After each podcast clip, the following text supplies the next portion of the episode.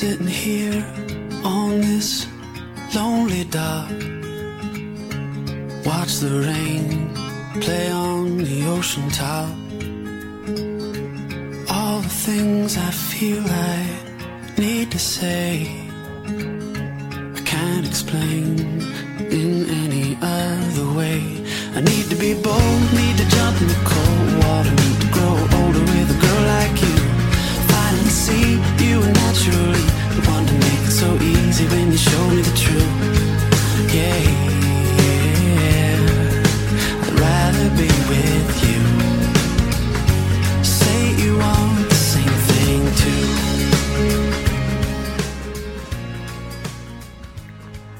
Hello，大家好，欢迎大家收听《走到疯了》，我是庄主，又是好久不见啦。呃，这个昨天小胖给我发短信啊，就说你这个要不要啊？录一期节目已经隔了太久了，估计原来的听众都跑了吧。然后我就，呃，就就想着好啊，今天正好等一下去上班，然后就上班之前录一期节目。那因为最近这两周呢是这个。呃，韩国的这个期末考试周，呃，所以大家应该都在忙着这个期末考试。周围的朋友，呃，因为我这个是最后一个学期，基本上没有什么课啦，就这个星期有一门考试之后，就彻底彻底的结束了我这个大学大学生活。就是像往期节目里讲的一样，每天都啰嗦一下怎么样怀念这个大学时光啊。因为最近时间比较多，所以就。除了和这个小男生聊天之外呢，在家也是多看了挺多原来想看的书，然后就读了许多一些作家写的文字，就有几个故事真的是让我一直耿耿于怀，因为就觉得唤起了自己小时候有过的想法，就没有想到真的会出现在别人的笔下，就让我觉得很不可思议，而且，嗯，都是一些很温暖的故事吧。所以今天抽出一个给英雄鼓掌的人，然后跟大家分享一下，因为嗯，这个是讲的也是关于呃父母在教育子女方面，你希望你的子女成为一个什么样的人？因为我小的时候呢，主要是呃父母对我也没有说明确到一个一定要达到什么样的目标呀，或者是要达到什么样的成就。所以就，呃，很小的时候呢，我就是比较喜欢，嗯，看着就是站在自己比较崇拜的人旁边，然后就哪怕这么看着呀、望着呀，也会觉得很开心，就没有说一定要想争第一啊之类的。其实也是争不上了，然后，然后就就是小时候的想法吧，就是像是给英雄鼓掌的人，只要有一些英雄路过的地方，肯定是要有鼓掌的人啊。然后就有鲜花的地方，肯定是要有绿叶呀。就以前很小的时候，我就比较喜欢做这样的人，但是随着时间的这个长大了嘛，人会长大的嘛，然后就就所以很怀念以前的时光嘛。好了，我就给大家讲一下这个故事啊，也不啰嗦了。这个题目呢，就我看有一个题目给你的是“女儿的生活应该由她自己来演奏”，我觉得应该叫“给英雄鼓掌的人”比较好吧。然后我现在就给大家讲一下这个故事啊，我找一下，我们换一首歌听好了。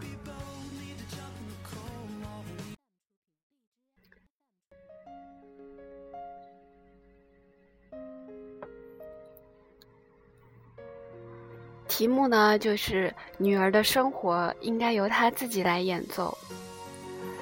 女儿的同学都管她叫二十三号。女儿班里总共有五十个人，每每考试，女儿都排二十三名。久而久之，便有了这个雅号，她也就成为了名副其实的中等生。我们觉得这个外号很刺耳，女儿却欣然接受。老公发愁地说。一碰到公司活动或者老同学聚会，别人都对自家的小超人赞不绝口，他却只能扮深沉。人家的孩子不仅成绩出类拔萃，而且特长多多，唯有我们家的二十三号女生没有一样值得炫耀的地方。因此，他一看到娱乐节目里那些才艺非凡的孩子，就羡慕得两眼放光。后来看到一则九岁孩子上大学的报道，他很受伤地问女儿：“孩子，你怎么就不是个神童呢？”女儿说：“因为你不是神父啊。”老公无言以对，我不禁笑出声来。一年中秋节，亲友相聚，坐满了一个宽大的包厢。众人的话题也渐渐转向各家的小儿女，趁着酒兴，要孩子们说说将来要做什么。钢琴家、明星、政界要人，孩子们毫不怯场，连那个四岁半的女孩也会说将来要做央视的主持人，赢得一瞬赞赞赏。我十二岁的女儿，正在为身边的小弟弟小妹妹剥蟹剥虾、盛汤抿嘴，忙得不亦乐乎。人们忽然想起，只剩他没说了。在众人的催促下，他认真的回答：“长大了，我的第一志愿是当幼儿园老师，领着孩子们唱歌跳舞做游戏。”众人礼貌地表示赞许。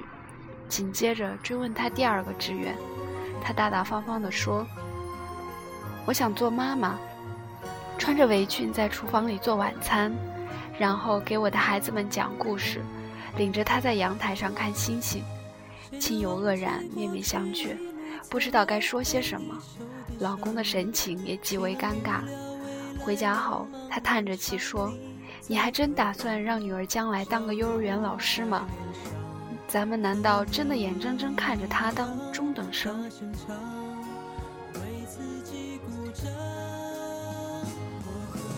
一样一样的坚强。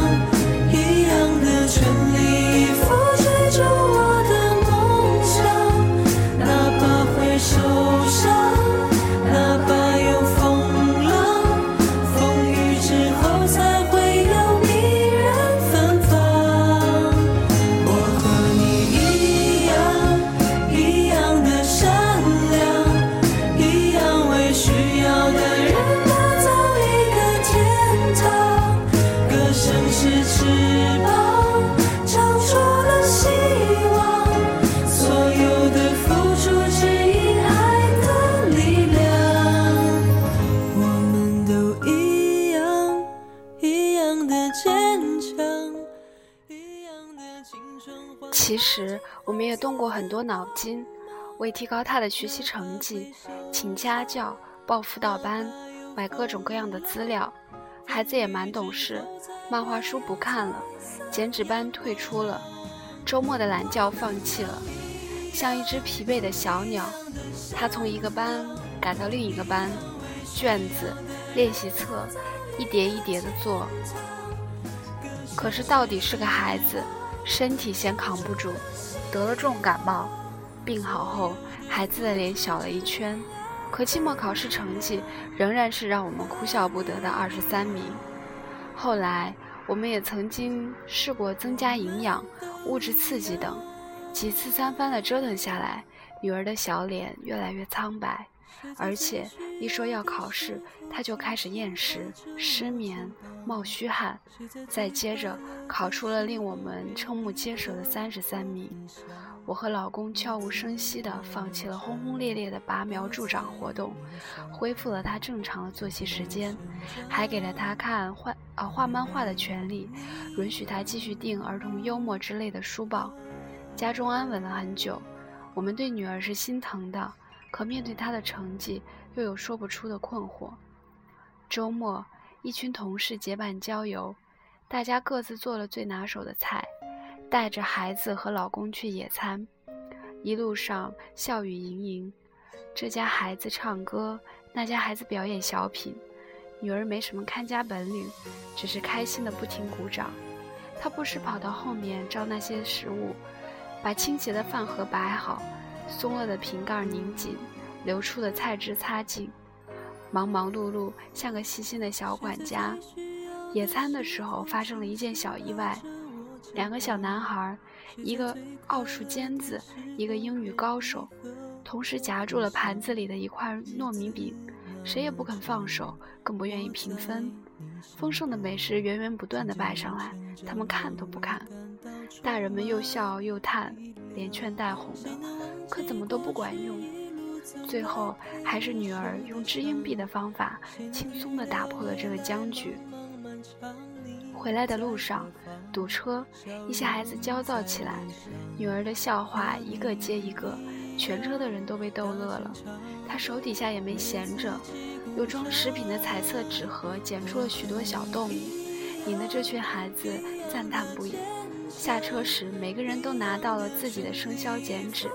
听到孩子们连连道谢，老公禁不住露出了自豪的微笑。期中考试后，我接到了女儿班主任的电话。首先得知，女儿的成绩仍是仍是中等。不过，她说有一件奇怪的事情想告诉我：语文试卷上有一家附道有一道附加题，你最欣赏班里的哪位同学？请说出理由。班里的同学很多都写上了女儿的名字，理由很多：热心助人、守信用、不爱生气、好相处。写的最多的是乐观幽默。班主任还说，很多同学建议由他来担任班长。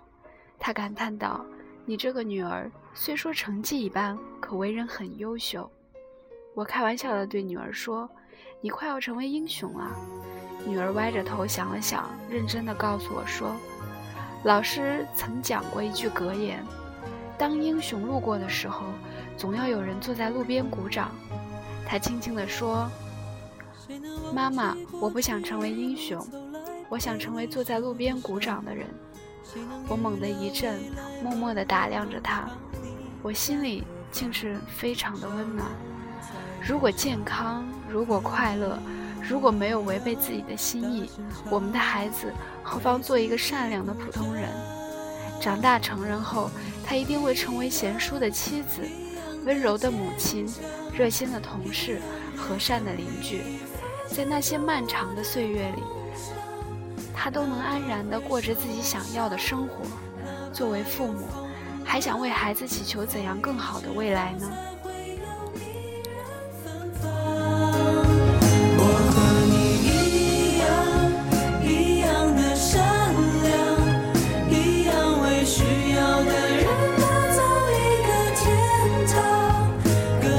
是翅膀长出了希望所有的付出只因爱的力量。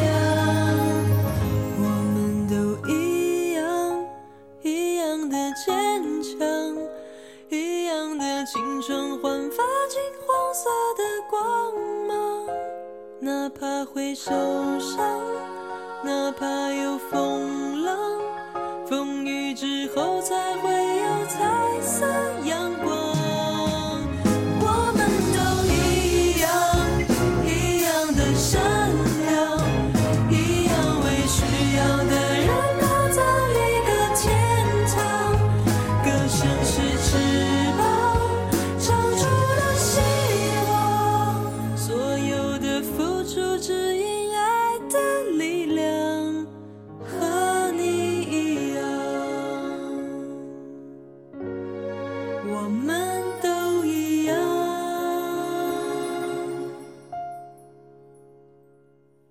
在最需要的时候轻轻拍着我肩膀？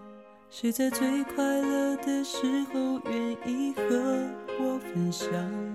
日子那么长，我在你身旁，见证你成长，永远为你。